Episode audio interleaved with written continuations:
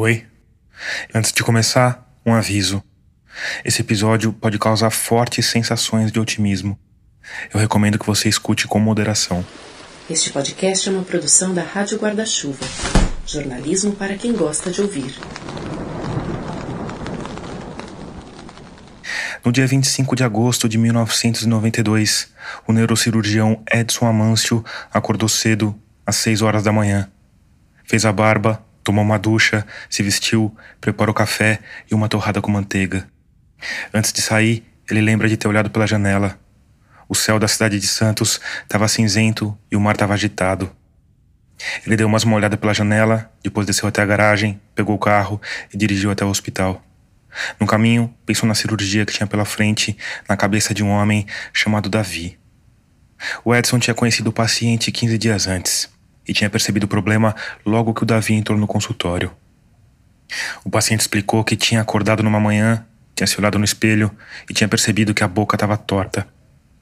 Ele procurou o cardiologista, o cardiologista encaminhou para o neuro e lá estavam eles. Que eu fui investigar. E de saída, o Edson Amâncio estava trabalhando com a hipótese de que fosse algo simples e fácil de resolver. Porque a paralisia facial, que geralmente é virótica ou é por choque térmico e não tem absolutamente nada de grave por trás dela. Mas aí ele examinou o fundo do olho e constatou um pequeno inchaço na papila, que é o ponto onde o nervo óptico sai da órbita e vai para o cérebro. Isso indicava um possível aumento da pressão intracraniana. O Edson pegou o receituário e pediu uma tomografia da cabeça do Davi. Quando eu fiz o exame de imagem, para minha surpresa, tinha o tumor. Mais ou menos do tamanho de um limão. Pela aparência do exame, era um meningioma, que é um tumor relativamente comum. Ele não é um tumor do cérebro, ele é um tumor da membrana que envolve o cérebro. Só que ele cresce para dentro do cérebro, ele empurra o cérebro. Isso vai prejudicando as funções do cérebro e a única saída nesses casos é uma cirurgia de cabeça aberta. E o Edson lembra que o Davi assimilou a notícia sem grandes sustos. Eles marcaram a cirurgia para dali a 15 dias, às 7h15 da manhã. O Davi chegou no centro cirúrgico já um pouco grogue dos anestésicos, mas antes de apagar, segurou a mão do médico e passou um último recado. Estou nas suas mãos, doutor. Enquanto esperava a anestesia fazer efeito completo, em pé ao lado da mesa, o Dr. Edson Amâncio repassou mentalmente todas as preocupações e procedimentos que numa cirurgia daquele porte não eram poucos. Os exames estavam todos normais sangue, urina, raio-x do tórax, eletrocardiograma, funções renais e hepáticas, glicemia e coagulação. Como cirurgias daquele tipo costumam levar a bastante perda de sangue e como o paciente era do tipo O negativo, o mais difícil de se obter, duas bolsas tinham sido separadas, totalizando quase 2 litros. Por fim, uma vaga na UTI estava reservada para qualquer eventualidade. Quando o anestesista deu o ok, o próprio Edson raspou a cabeça do paciente e fez a asepsia da pele. Um campo estéreo foi montado ao redor do local da incisão e a cirurgia finalmente começou. Era na região da frente do crânio. Você faz uma incisão realmente grande, semicircular. Você afasta a pele, aí você tem o osso. O osso é furado, a gente fala trepanado, né? Em vários pontos. Depois, com uma serra, ele foi ligando os pontos furados até que toda uma calota do osso craniano pôde ser retirada. Aí você está com o cérebro na mão. Então, quando você tira a, o osso, você vê a meninge. A meninge é a membrana que recobre e protege o cérebro. E já vê relevos que correspondem ao tumor. O tumor do Davi tinha consistência de carne de peixe e estava bem preso na meninge. Então a gente vai começando a, a bordejar esse tumor, a cortar a membrana que o envolve, e aí o tumor está grudado nela. E você vai tirando aos poucos, tem um aspirador próprio que aspira esse tumor, ao mesmo tempo que coagula o sangue que está saindo dele. E sai bastante sangue. Ele sangra o tempo inteiro. Se a cirurgia demorar 10 horas, ele vai sangrar durante 10 horas. Então a gente tem sempre uma reserva de sangue para ir repondo à medida que ele vai acontecendo a cirurgia. E a cirurgia durou isso mesmo, mais ou menos 10 horas, e transcorreu normalmente. Até o final. É, o médico do paciente era um cardiologista que quis acompanhar a cirurgia. Quando chegou no final, o tumor já tinha sido retirado, era hora de encerrar a cirurgia, fechar, sutura, esse tipo de coisa. E eu falei a ele: você vai lá fora e dê notícia à família, fala que era realmente um tumor benigno e que a cirurgia foi muito bem, sem nenhum problema. Mas assim que ele saiu, Eu retirei uma bandagem que estava tamponando o seio. O seio é um lugar onde tem um, um fluxo grande de sangue venoso. Isso causou um sangramento rápido e intenso. Teve um sangramento rápido. E nessa hora, o Edson Amâncio percebeu que alguma coisa estranha estava acontecendo ao Os redor. anestesistas estavam inquietos. Porque o foco do cirurgião é o procedimento, mas ao mesmo tempo, ele está constantemente monitorando tudo o que acontece na sala. Eu vi que havia movimentação. Então ele interrompeu o sangramento Eu coloquei a mão em cima com o protetor. e perguntou o que afinal estava deixando todo mundo tão agitado. Vocês estão agitados. É que o sangue acabou. Como assim o sangue acabou? Ele é O negativo, não tem mais sangue O negativo. O que tinha já foi E transfundido. pior, Não tem no banco de sangue do hospital. aquela notícia não era só grave, era terrível.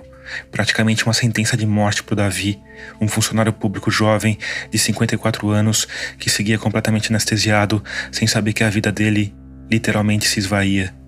Eu falei, bom, o doente vai chocar, chocar é é a pressão ir a zero, né? Por perda de volume, por perda sanguínea. A essa altura, o coração do Davi continuava funcionando, mas não tinha muito o que bombear. Para evitar uma parada cardíaca, os médicos tomaram a única medida possível. Em vez de sangue, começaram a injetar soro fisiológico nas veias do paciente. A tentativa era válida, mas eles sabiam que as chances de aquilo dar certo estavam próximas de zero. Não tem sangue para nutrir o tecido, tem muito pouco, né? O Edson pediu linha e agulha de sutura e, em vez de avançar devagar e com cuidado, ponto por ponto, para deixar uma cicatriz mínima, ele fechou a cabeça do Davi da forma mais rápida possível. Eu fechei o doente, a cabeça dele, como se fecha cadáver, para parar de sangrar. E o paciente foi entubado para o UTI. A essa altura, no jargão médico, o Davi estava chocado, ou seja, com a pressão praticamente zerada. E se por obra do acaso acabasse sobrevivendo, certamente teria sequelas graves.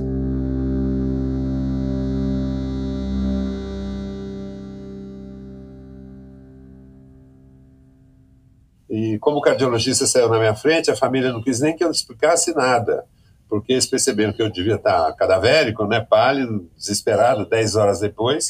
O Edson trocou de roupa, depois ligou para casa. Avisei para minha mulher que o doente tinha morrido, que ia morrer, que não tinha chance, se sobrevivesse provavelmente teria sequela e que o sangue não tinha chegado.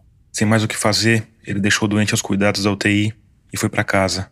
Passou a noite pensando que tinha perdido o paciente, no dia seguinte se levantou cedo e voltou para o hospital. Quando chegou lá, recebeu a notícia um tanto surpreendente que o paciente não tinha morrido. Depois de uma busca frenética nos hospitais e bancos de sangue do entorno, eles tinham conseguido sangue O negativo suficiente para estabilizar o Davi. E contra todas as possibilidades, ele tinha sobrevivido. E essa não é a parte mais incrível da história. 10 horas da manhã, quando entrei na UTI, ele estava sentado na cama e fez gesto de positivo com o polegar para mim. Aí quase que eu tive um infarto. Eu quase passei mal. E essa ainda não é a parte mais incrível da história.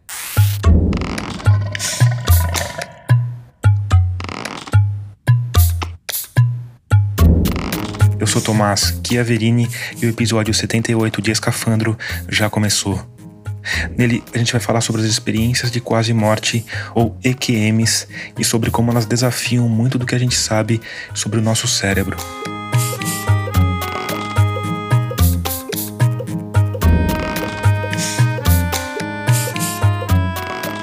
Antes, eu preciso te lembrar que a Rádio Escafandro é orgulhosamente mantida por uma parte dos ouvintes que colaboram financeiramente com o podcast. Isso é feito por meio da nossa campanha de financiamento coletivo. Com cinco reais já dá para participar e você ganha acesso antecipado aos nossos episódios, consegue escutar algumas entrevistas completas e tem o seu nome registrado na grande galeria de apoiadores que fica no nosso site. Ah, mas cinco reais é muito pouco, não vale a pena, não muda nada. Muda sim. Hoje a gente tem um público de mais de 20 mil ouvintes. Isso quer dizer que se metade de vocês contribuírem com 5 reais, a gente consegue ter um estúdio próprio e uma equipe fixa. O que não só vai deixar os episódios melhores, como vai permitir que a gente produza mais.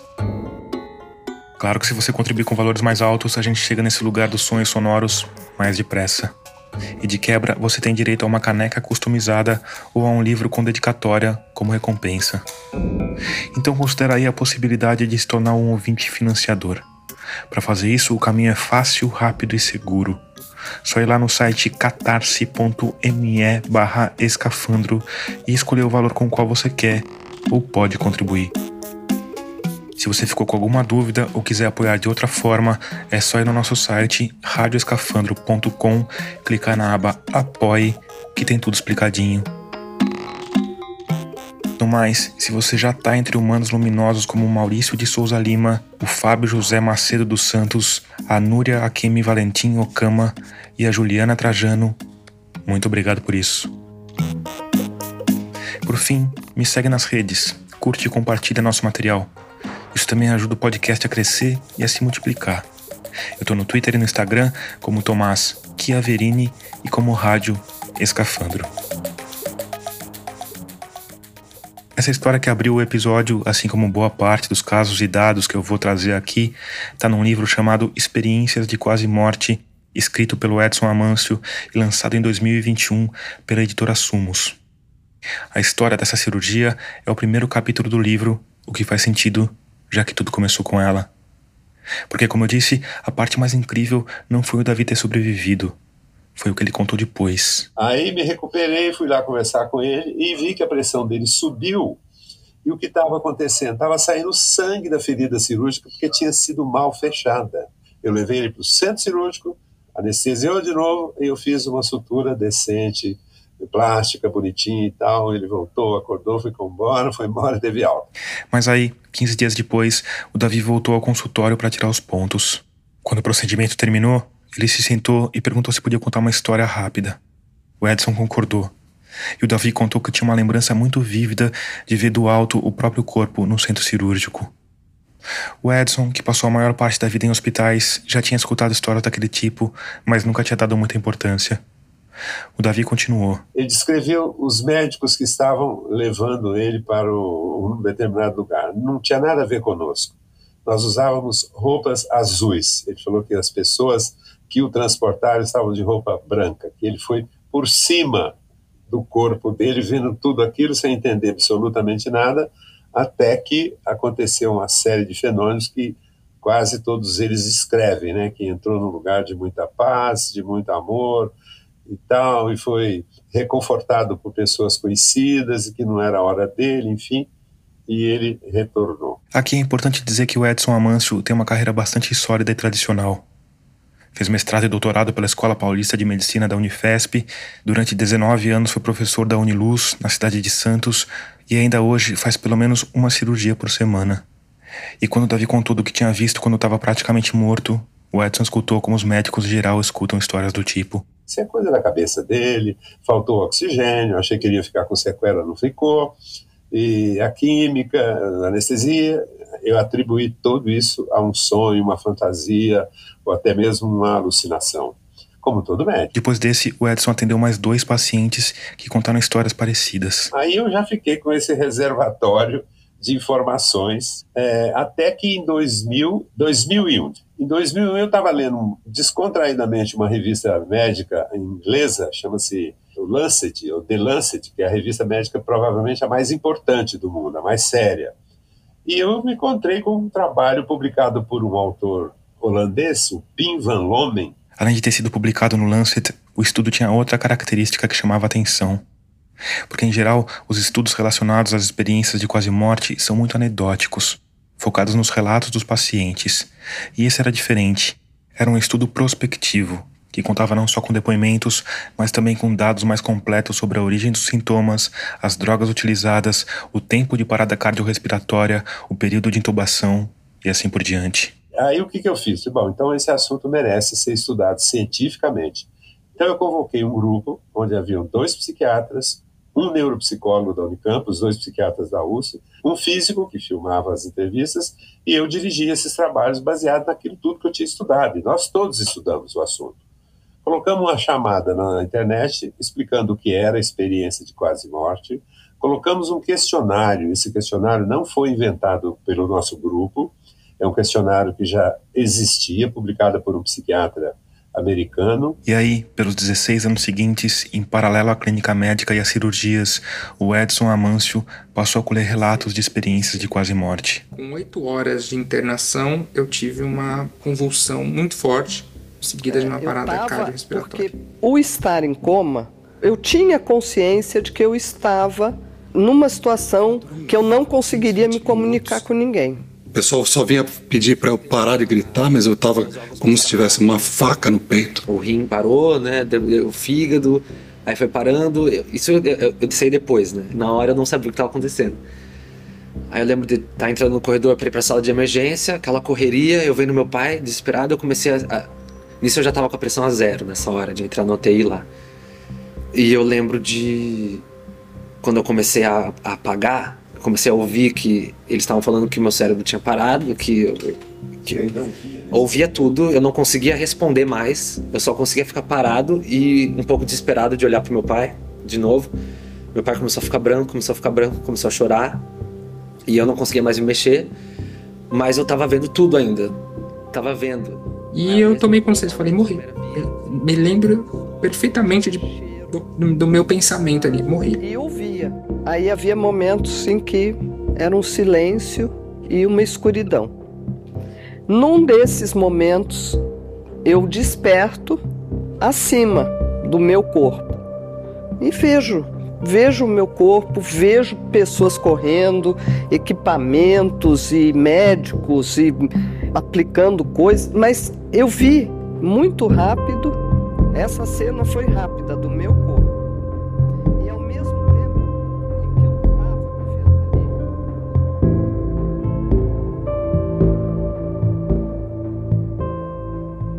Termo experiências de quase morte foi cunhado pelo psiquiatra, psicólogo, parapsicólogo e filósofo americano Raymond Moody. Ele escreveu um livro sobre o assunto que virou best-seller e que se chama A Vida Depois da Vida. No livro, o Moody trouxe 100 relatos de experiências de quase morte e criou um roteiro básico que se repete quase sempre de forma muito parecida. Em geral, tudo começa em situações extremas. Depois de um acidente grave, um afogamento, uma tentativa de suicídio, uma cirurgia que deu errado. E normalmente envolve uma parada cardiorrespiratória. Nos relatos, é muito comum as pessoas escutarem o médico declarar óbito, mas, para própria surpresa, a consciência delas continua a existir. Eu não fiquei apagado no centro cirúrgico? Todo o preparo que eu tive para a cirurgia, eles fizeram um preparo, raspa o corpo inteiro, porque fizeram o procedimento. Abriram meu peito para poder fazer a intervenção. Nessa anestesia, eu fiquei acordado, eu fiquei consciente. Eles achando que eu estava dormindo, eu estava ouvindo tudo. Já começa a experiência nesse momento. Você não sentiu dor? Então, eu não senti dor, mas imagina o meu estado de tensão no momento que eu estava ouvindo as pessoas falando: esse está morto. Esse corpo, ele já é um corpo, eu trato o corpo. Choque desfibrilador de novo, o mesmo processo de novo, adrenalina, e eu parei de sentir tudo e só comecei a sentir um sono muito grande, um sono um sono torturante assim, uma tortura. Eu só não conseguia dormir, era muito fácil, era só, era só, era só dormir assim, era só e soltar. Você lutava contra? Lutava muito contra pelo meu pai. Porque eu via o meu pai e ficava muito desesperado. Eu, falava, eu queria falar, pai, tá tudo bem. Pai, fica, relaxa, tá tudo bem. E aí ele começou a chorar e ele deitou no meu pé e começou a chorar. Eu na cama, aquele movimento, até que tiraram ele da sala. Eu lembro de tirarem ele da sala e eu, quando tiraram, eu fiquei um pouco desesperado. Isso, eles disseram que eu tinha entrado em coma, né? estava no processo de coma. Aí você apagou, né? Você não tá aí pra frente. Não, eu estava vendo tudo. No choque, eles começaram o processo de entubar. Foi completo. E eu estava vendo tudo. Fui pra, pra cirurgia e eu fiquei apavorado. Como é que eu vou fazer isso? Como é que eu vou enfrentar? Consciente uma cirurgia de abrir o peito. Imagina, imaginando a dor que eu tava. Não conseguia mover nada. Nada, não conseguia. Mas estava lúcido. Eu, mas eu completamente lúcido, ouvindo toda a cirurgia. Não, você estava entubado com certeza. Eu estava totalmente apagado. Mas eu, o corpo, a mente estava consciente. Ouvindo. mesmo em algum lugar. Assim. Aí eu fiquei apagado por um tempo e lembro de acordar, não sei quanto tempo depois, os médicos disseram que foram quatro ou cinco minutos desse apagão total. Já não estava mais entubado, já não estava nada. Eu lembro de voltar. Aí quando eu levantei da cama, Sabe quando você acorda com um susto mesmo? Quando você tá tendo um, um pesadelo e acorda num choque. Sem ar, assim, acordei sem ar. Falei, pai, o que tá acontecendo? Aí voltou, os médicos voltaram. Ah, voltou, voltou, voltou, volta, volta, volta. Aquela, aquele processo. Não sei como é. Mas aí eu fui subir pro último andar lá, que era a CTI, lá do, do Hospital do Coração. E nesse caminho voltou a dor. Na mesma hora que eu voltei, pai, o aconteceu? Eu dei um grito de dor. Meu peito, meu peito tá doendo, meu peito tá doendo, não tô aguentando, vou morrer, vou morrer, vou voltar, não quero. Daí voltar a dor, não entendi o que tá acontecendo, voltei, subi no, no terceiro andar. O fato é que eu tava com uma miocardite. Eu tive uma inflamação no miocárdio, aí inflamou, o coração inchou e não cabe no peito, né? Ele parava de bater e voltava. Parava e voltava. Me conta, isso tudo eu soube depois, tá? Na hora eu não sabia de nada.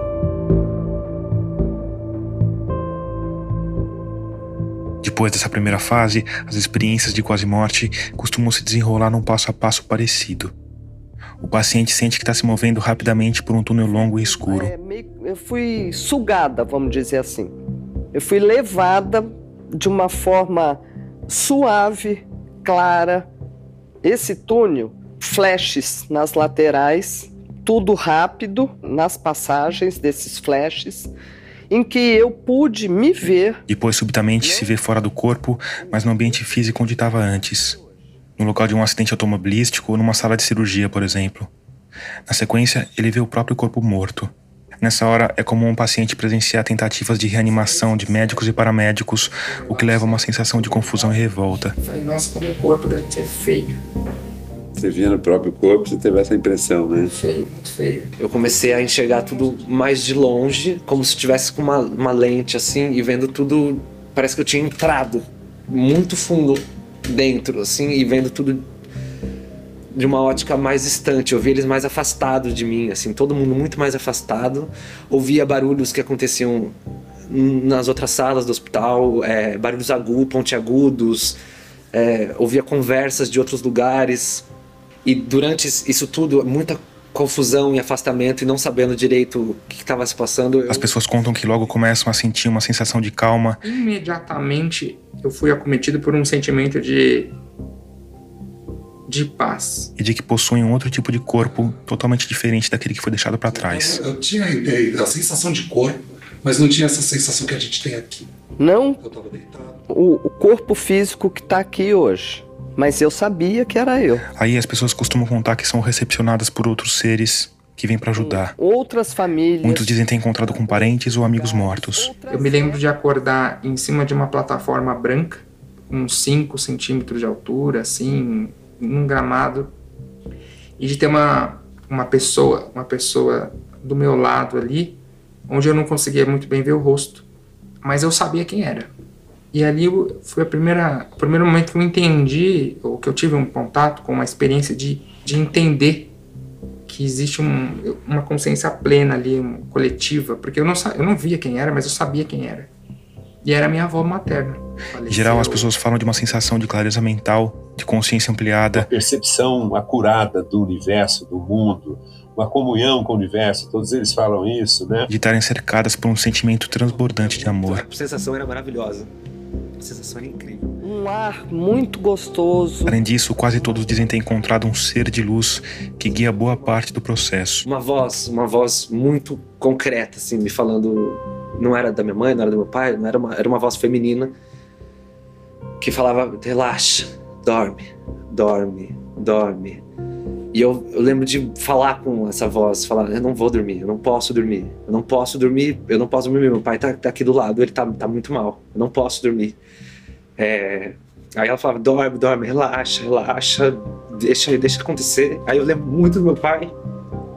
Aí eu eu não posso dormir, eu não posso dormir, eu vou ficar, eu não vou dormir. Ela dorme. E até que teve uma hora que eu lembro que eles começaram a me entubar e eu tentei assim, tentei ficar um pouco acordado, pensando no meu pai. E aí eu não aguentei e apaguei.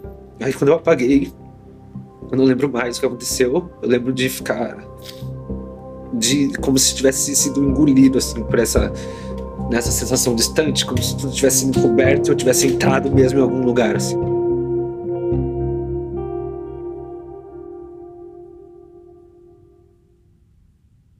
Esse ser de luz varia muito dependendo se a pessoa for religiosa ou não. Uns acham que viu Jesus, outros acham que viu um santo e assim por diante. Mas todos concordam que é uma pessoa que irradia amor infinito, como eles nunca sentiram antes. Esse ser de luz também é responsável por conduzir uma revisão da vida de quem está passando pela experiência. Eles têm, num determinado momento, um filme da própria vida, do nascimento até a hora da experiência de quase morte.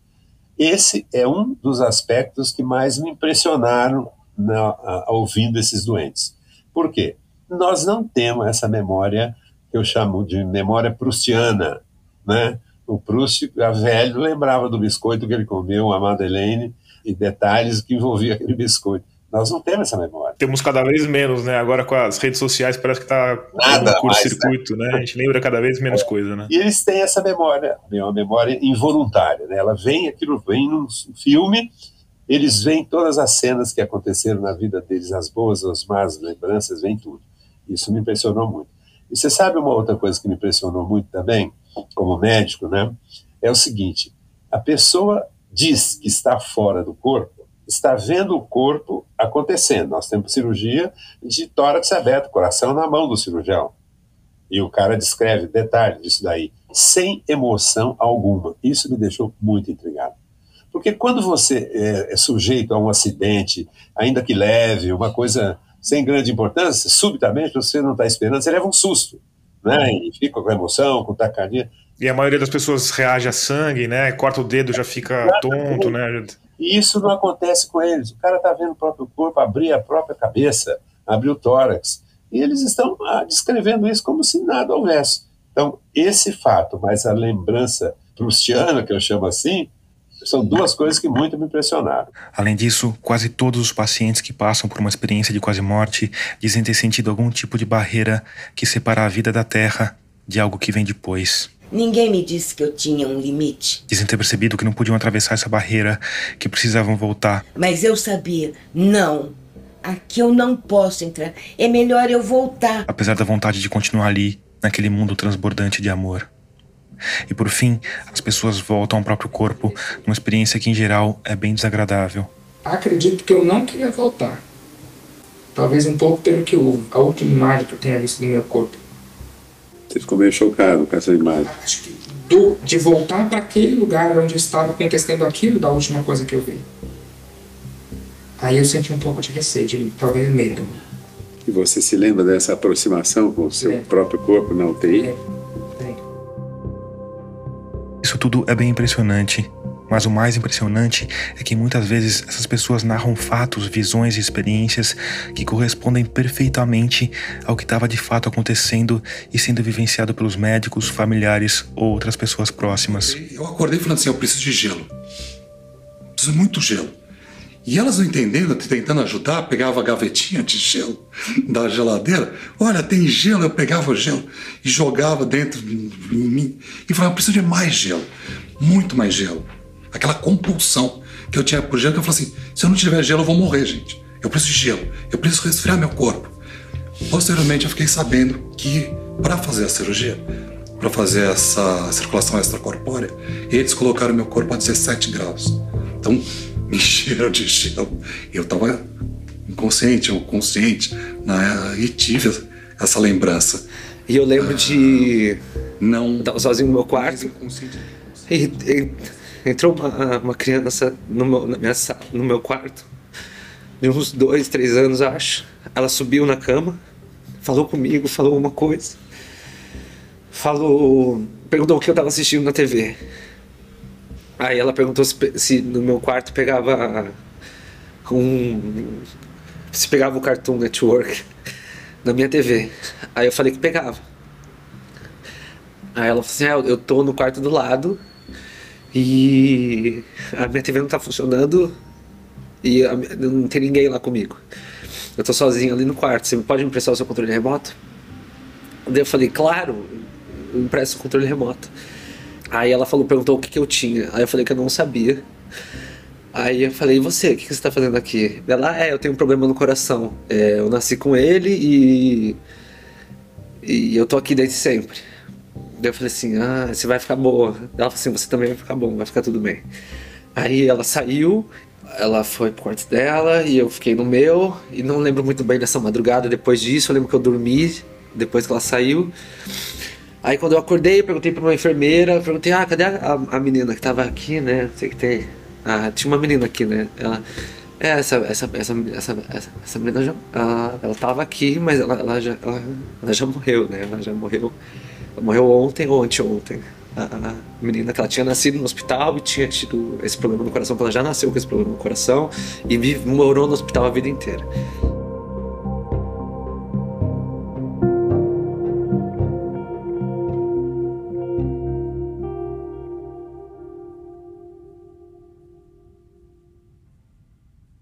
Esses relatos estão em muitos casos que o próprio Edson coletou, mas também se repetem nos mais diversos estudos, livros e pesquisas pelos quatro cantos do planeta. Por exemplo, tem um caso de uma moça que foi operar um aneurisma de artéria basilar.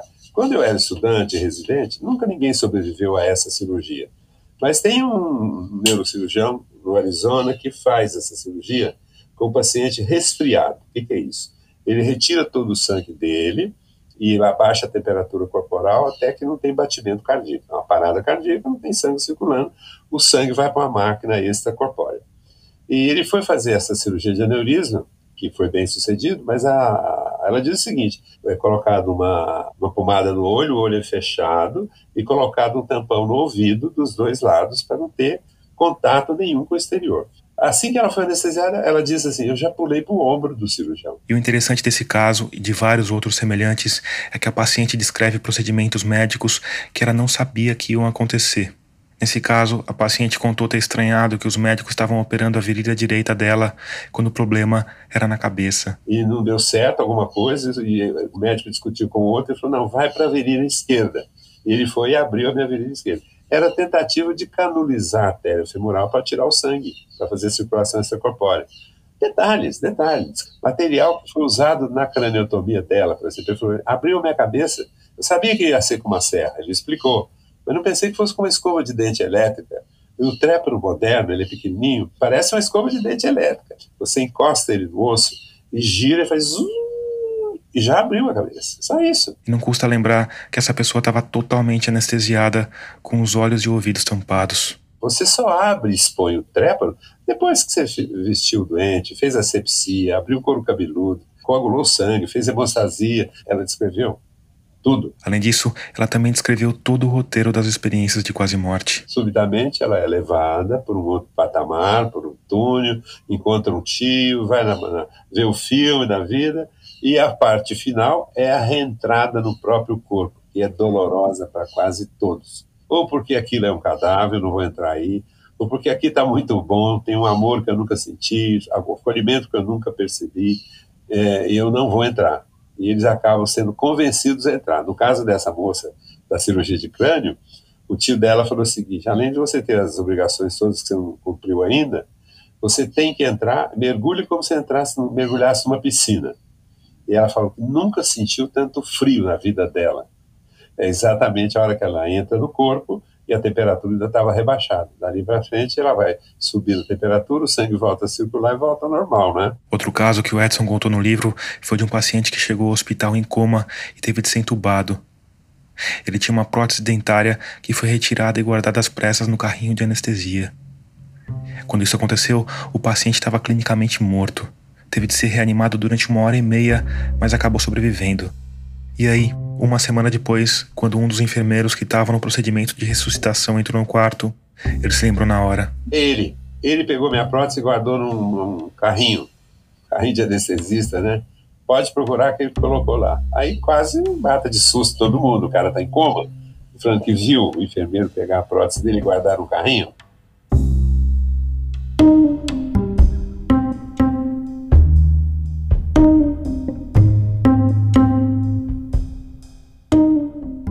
Naquele estudo publicado pelo Lancet, que despertou o Edson Amâncio para o tema, foram analisados 344 casos de pessoas que tiveram parada cardíaca e foram reanimadas.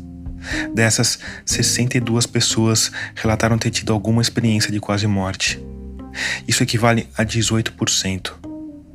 O que, por um lado, não é muito, mas por outro é, porque esse é só um estudo. E a gente hoje soma 8 bilhões de humanos Ao redor do planeta tem gente morrendo o tempo inteiro. E o tempo inteiro tem gente voltando da morte por obra de massagens cardíacas, desfibriladores e outras maravilhas da medicina moderna. Isso quer dizer que tem uma multidão de humanos passando por experiências que ainda hoje não tem nenhuma explicação científica razoável.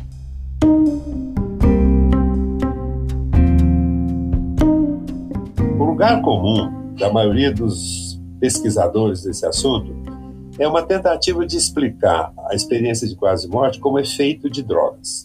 Anestésico, por exemplo. Né? Havia uma droga muito usada, chamada ketamina. Os anestesistas usavam muito essa droga. Pararam de usar há vários anos porque ela dá muita alucinação. O paciente fala muita coisa estranha depois da cirurgia, então era só usar ketamina que o paciente tinha alucinação. Então era atribuído a essa droga os casos de experiência quase morte sob anestesia geral mas ela não existe mais, parou de ser usada. Outras drogas, que são os indutores do sono, os anestésicos, tem vários deles, também foram atribuídos. Não, isso é efeito da anestesia, outra droga que provocou e tal, enfim. Mas a maioria dos nossos casos não aconteceram sob efeito de droga. Nós temos casos de acidente automobilístico, de afogamento, de tentativa de suicídio. Então, nós afastamos definitivamente a responsabilidade de drogas externas ao corpo como causadoras de experiência quase morte. Uma outra tentativa que foi aventada meio perifericamente é que a NASA fez experiência com piloto de jato, colocando os, os pilotos numa centrífuga, rodando a uma velocidade muito grande, de tal forma que o sangue desvia do cérebro para as pernas. Eles ficam inconscientes durante alguns segundos e alguns têm até convulsão. Né? E alguns relatavam experiência fora do corpo. Né? Isso foi uma tentativa de usar. Então, relacionando a questão da experiência de quase morte com a falta de circulação sanguínea. Mas também isso deslocamos esse raciocínio, porque tem muito paciente que tem experiência de quase morte sem ter perda sanguínea nenhuma.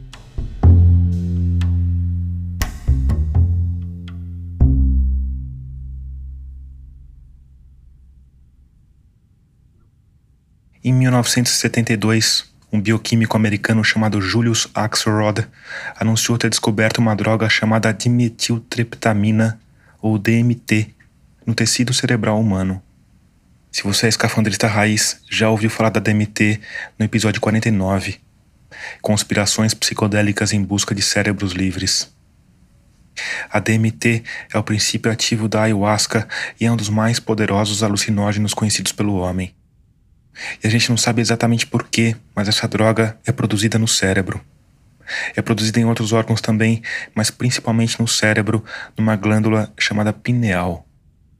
A produção da DMT está ligada a hormônios como cortisol, adrenalina e a noradrenalina, substâncias que jorram nas nossas sinapses em momentos de estresse extremo ou de dor intensa. Teve um pesquisador que identificou que na hora da quase morte, ou nas pessoas que passaram por experiência de coma, não necessariamente que tiveram EQM, o DMT aumenta. E isso leva à questão óbvia. Será que o DMT tem um papel na experiência de quase morte? Essa é uma hipótese bem interessante.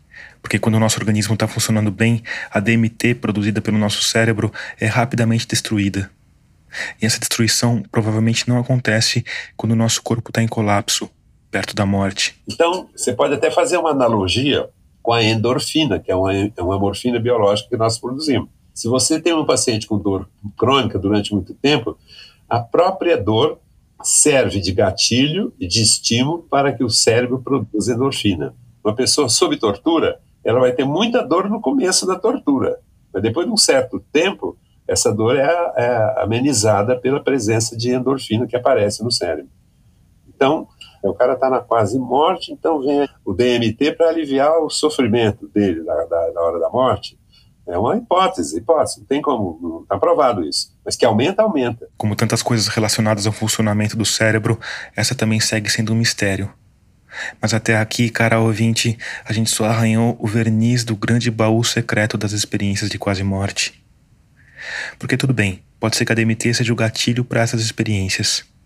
Mas isso está longe de explicar como elas acontecem. Como uma pessoa com o cérebro desligado é capaz de enxergar o que o cirurgião está fazendo no corpo dela. Se a gente levar a sério todas essas pessoas, nenhum deles tinha consciência no cérebro. O cérebro estava morto. com parada cardiorrespiratória. Os casos do Pinvanlome são trezentos e tantos casos de parada cardiorrespiratória. O que, que acontece numa parada cardiorrespiratória? Qualquer médico que familiarizado com UTI sabe disso.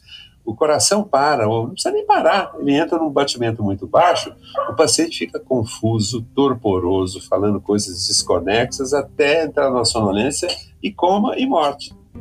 E não é o que os pacientes do Pim Van Loom falam, os meus. Eles acham que a consciência fica ampliada, muitas vezes mais do que eles tinham antes. Então, se você não for um cético radical, eu acho que ceticismo radical também é estupidez, você tem que dar atenção a isso.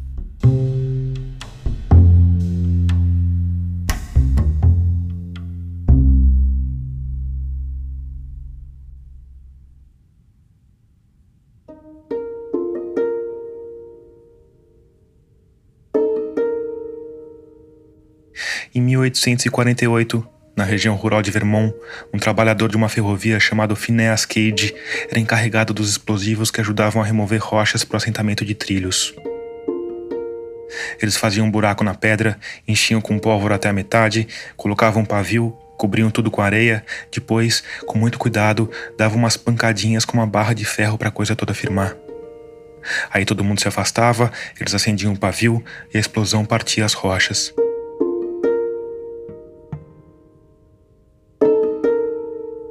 Só que numa tarde, o Phineas Cage se distraiu no meio do processo e deu a pancada com a barra de aço antes de a pólvora ser coberta com areia. A explosão transformou a barra de ferro num míssil, que entrou pela face esquerda e saiu pela parte de cima da cabeça do Phineas Cage, indo aterrizar a 30 metros de distância. No percurso, a barra de ferro arrancou um caroço do cérebro de 2,5 centímetros e meio. O Cage ficou um tempo caído, coberto de fuligem, sangue e pedaços de cérebro. Mas, para surpresa geral, ele não perdeu a consciência. Conseguiu se levantar, caminhou até uma carroça com a ajuda dos colegas, recebeu os primeiros socorros e sobreviveu. E num primeiro momento, ele pareceu ter tido muita sorte. Tudo bem que ele perdeu a visão de um olho, mas de resto, continuou com as funções aparentemente normais. Falava sem problemas, caminhava com firmeza, executava tarefas físicas. Mas conforme ele ia se recuperando do ferimento, as pessoas em volta foram percebendo que alguma coisa tinha mudado. No começo, é provável que as pessoas tenham achado que ele estava se recuperando do trauma, que era algum efeito psicológico passageiro. Mas conforme o tempo passava, ficava claro que o Phineas Cage, que todo mundo conhecia, tinha morrido naquele acidente. O novo Phineas Cage era uma pessoa muito diferente. Ele se tornou excêntrico, mal-humorado e falava as maiores obscenidades sem motivo. As mulheres passaram a evitar ficar perto dele. Em pouco tempo, ele acabou demitido do emprego na ferrovia.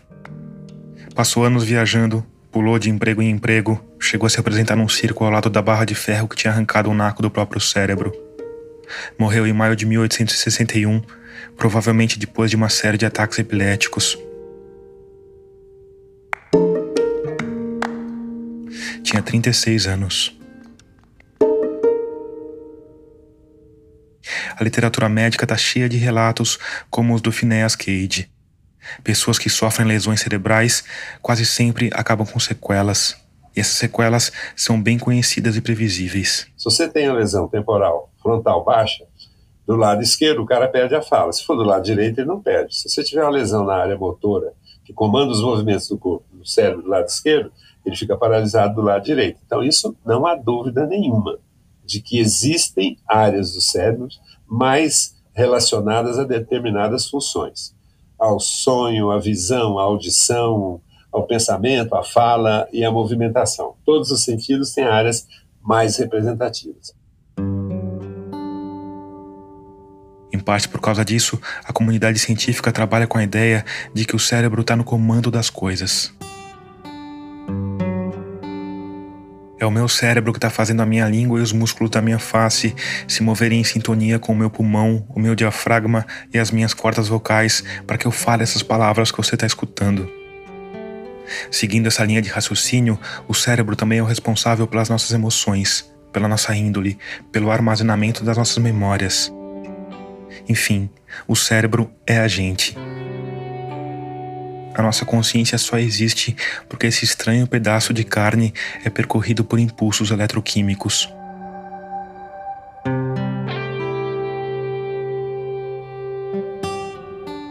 Tem um pesquisador inglês que morreu há pouco tempo, que é o Crick, que é ganhador do prêmio Nobel porque foi um dos autores da descrição do DNA, que descobriu o DNA. O Crick passou o resto da vida estudando consciência. Ele achava que tinha que ter um ponto no cérebro que a consciência estivesse ali, a origem dela fosse ali. Ele até aventou a hipótese de uma substância que é muito pouco conhecida no cérebro, chamado claustro. O claustro é uma área eh, que não é nem visível anatomicamente, você delineia ela com coloração e tal. Ele achava que era ali, porque é uma área onde todas as fibras do que vem da periferia do corpo convergem e tudo que vai ser comandado pelo cérebro passa por ali. Então, ele elegeu isso. É uma pergunta, é um ponto de interrogação que ele fez. É, mas sempre defendendo a ideia de que a consciência é produzida no cérebro.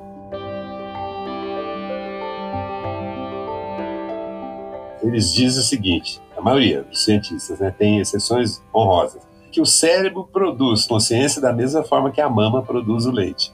O paradigma científico é esse. Morreu o cérebro, morreu a consciência, porque o cérebro produz a consciência. Sem cérebro não há consciência. E isso faz sentido. Mesmo porque hoje a gente não precisa arrebentar nenhuma cabeça com barra de ferro para saber que parte do cérebro está relacionada com o que. A gente tem exames de imagem não invasivos que mostram áreas diferentes do córtex sendo ativadas conforme a atividade do paciente. Mas ao mesmo tempo, a gente tem as experiências de quase morte. Quando o doente está lá em coma, morto, com pressão a zero, com o coração exposto, a cabeça aberta, e vem descrevendo detalhes da cirurgia, detalhe da postura do cirurgião, como tem um caso do paciente com o tórax aberto que viu o cirurgião. Um cara chamado Al Sullivan Começou a descrever uma experiência de quase morte assim que tiraram o tubo da garganta dele. Quando o médico se saiu com a explicação de sempre, de que era efeito das drogas, ele disse ter visto o cirurgião bater os braços dobrados como se imitasse uma ave. É o tique dele.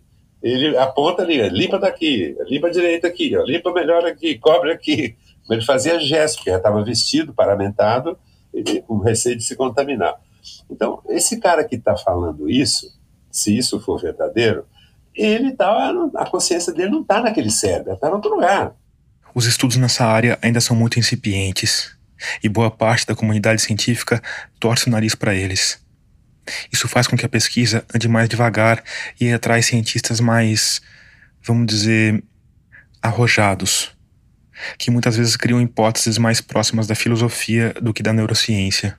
Um dos pesquisadores que se debruçou sobre esse tema, por exemplo, foi o botânico, bioquímico e escritor britânico Rupert Sheldrake. Se esse nome fez cosca nos seus neurônios aí, não é à toa. O Sheldrake é o criador da teoria dos campos mórficos, que acabou dando origem à pseudociência da constelação familiar, tema do nosso último episódio.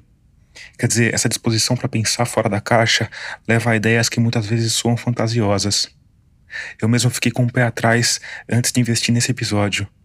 Aí entrei no canal do YouTube que reúne os relatos colhidos pelo Edson Amâncio, inclusive os que você encontrou aqui. Afinal, O Que Somos Nós é o nome do canal. Eles têm mais de 300 mil inscritos.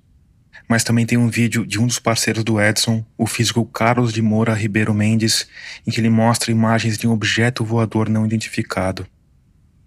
Ele faz uma análise objetiva de tudo que conseguiu filmar e não traz nenhuma conclusão. Mas ainda assim, isso me deixou mais desconfiado. Aí eu fui espiar o livro do Edson Amâncio e vi que tem um prefácio do Siddhartha Ribeiro, que você provavelmente sabe é o neurocientista mais conceituado do Brasil. Então eu comprei o livro, li o livro com lupa e fui atrás dos estudos que o Edson cita ali. Se você quiser fazer o mesmo caminho, eu deixei todas as fontes na página do episódio no nosso site radioscafandro.com. Enfim, apesar de todas as desconfianças e assumindo a quantidade de coisas que a gente não sabe, existem estudos impressionantes. Tem um em que os pesquisadores monitoraram o cérebro de duas pessoas por eletroencefalograma. Elas foram colocadas em salas separadas, hermeticamente fechadas, a 10 metros de distância. Os pesquisadores pediram que elas se concentrassem, pensando uma na outra. Depois, jogaram um feixe de luz nos olhos de um dos voluntários. Isso causou um estímulo no cérebro e, como era de se esperar, uma oscilação nas ondas do eletro. Mas o que os pesquisadores queriam saber era se esse estímulo poderia causar algum efeito na pessoa da outra sala que não estava sendo estimulada. Eles fizeram isso em 30 duplas diferentes, e o cérebro de cinco pessoas reagiu ao feixe de luz que estava sendo jogado nos olhos do outro voluntário a 10 metros de distância. E mais, quando a dupla de voluntários não se concentrava, não tinha a intenção de transmitir qualquer informação entre si, os feixes de luz lançados nos olhos de uma pessoa não tinham qualquer efeito sobre o eletro da outra. Então, se os dados estiverem corretos. Significa que a interação entre as duas mentalmente é possível e pode ser registrada. Uma analogia que os estudiosos desse assunto têm usado é do cérebro como um aparelho de televisão. A sua TV está lá, mostrando tudo que você vê, você tem um controle remoto, entra na Netflix ou na HBO. Mas a programação da Netflix ou da HBO está em outro lugar que não é o seu aparelho de televisão. Quem estuda consciência com uma amplitude um pouco maior, e não achando que é tudo matéria, raciocina da seguinte forma: o cérebro funciona como uma interface. Você precisa do cérebro para fazer exercer determinadas funções, principalmente funções motoras, funções de fala e assim por diante. Ou, de uma forma ainda mais simples e talvez também mais tosca, a gente pode pensar em hardware e software. O cérebro talvez seja o nosso hardware, nosso computador. A gente precisa dele para rodar os softwares, os programas. Mas isso não necessariamente quer dizer que os programas não existam sem o computador. E tem uma outra coisa ainda pouco estudada na medicina, mas é, médico jovem fica o dia inteiro no hospital, né? A vida inteira, na verdade, no meu caso. E você é chamado para fazer atestado de óbito, doente que morreu na enfermaria, na UTI, enfim. Eu cansei de ver doente com aquele fenômeno chamado lucidez terminal. É a pessoa que está em coma, ou está com doença de Alzheimer, está com tumor cerebral, uma meningite, que está à véspera da morte, totalmente incapaz de se comunicar. De repente, o cara pega uma lucidez manda um monte de recado, deixa um monte de mensagem e morre em seguida. O que é isso? Aonde que esse cara arrumou? Ele não tinha cérebro para falar bom dia, para falar boa tarde, para falar obrigado?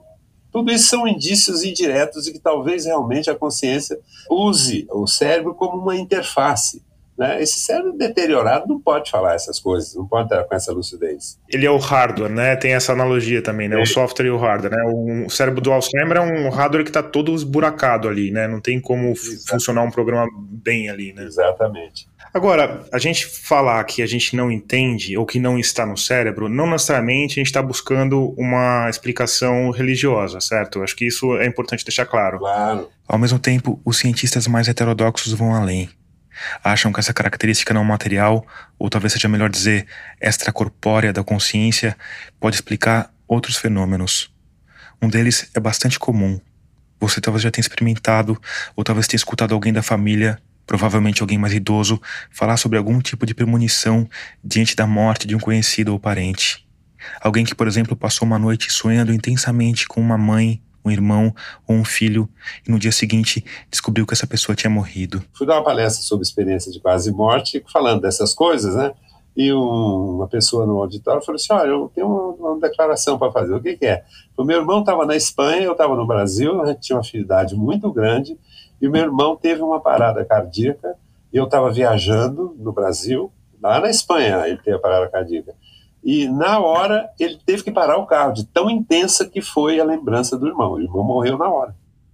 Isso leva ao pensamento mais transcendente e arriscado e ao mesmo tempo fascinante, que é a possibilidade de haver uma vida de fato após a morte. Porque a gente, quando a gente escuta falar de QM, a gente acha que é uma coisa que durante um segundo ali antes de morrer acontece alguma coisa e, e apaga, né? eu coloco a gente como os, os materialistas, ateus ou agnósticos, enfim, né? Mas essa possibilidade de comunicação leva a uma ideia de que talvez haja uma continuidade, certo? Olha, Thomas, eu evitei, durante todo o tempo que eu discuti esse assunto, fiz palestras e escrevi no livro, essa interpretação, do ponto de vista literal. Mas, no fundo, eu não poderia ficar indiferente a essa ideia, hipótese alguma. Vai contra tudo que eu aprendi, contra tudo que eu fui formado, eu estudei colégio de padre, mas eu acho que você foi no, no cerne da questão. é a única explicação plausível para isso. De algum jeito a gente sobrevive. Como que sobrevive, aonde que sobrevive, eu não sei, mas a, os testemunhos são inquestionáveis dessas pessoas. E outra coisa que eu não te falei, todo mundo que passa por um RQM muda completamente de vida.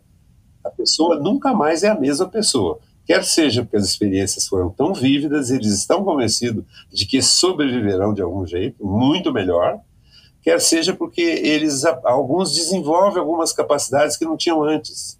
Uma intuição mais aguçada, uma premonição, muda de profissão. Então, não há como você dissociar, a não ser que você seja um cético exagerado, empedernido, que também me parece que é sinal de estupidez. Você tem que conhecer um pouco, ler um pouco e falar, oh, peraí, pelo menos um ponto de interrogação tem aí, como é que isso pode acontecer?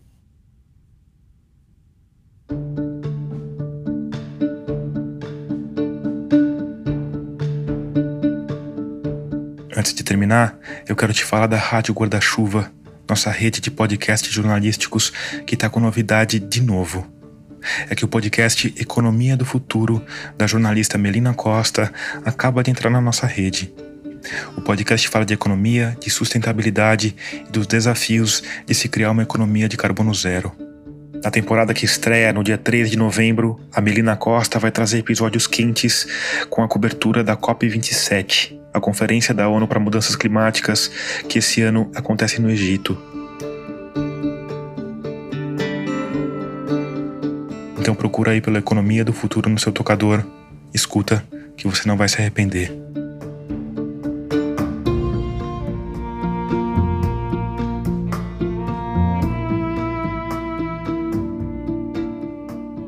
Termina aqui o episódio 78 de Escafandro. A nossa trilha sonora tema é do Paulo Gama. O design das nossas capas foi criado pela Cláudia Furnari. A mixagem de som desse episódio é do João Vitor Coura. Os relatos de experiências de quase morte estão no canal do YouTube Afinal, o que somos nós? Eu coloquei o link específico dos depoimentos que você ouviu no nosso site radioscafandro.com. Agradecimento especial à nossa ouvinte Gioconda Bretas, que sugeriu o tema desse episódio e me apresentou o livro do Dr. Edson Amâncio. Eu sou Tomás Chiaverini e produzi, escrevi e editei esse episódio. Obrigado por escutar e até o próximo mergulho.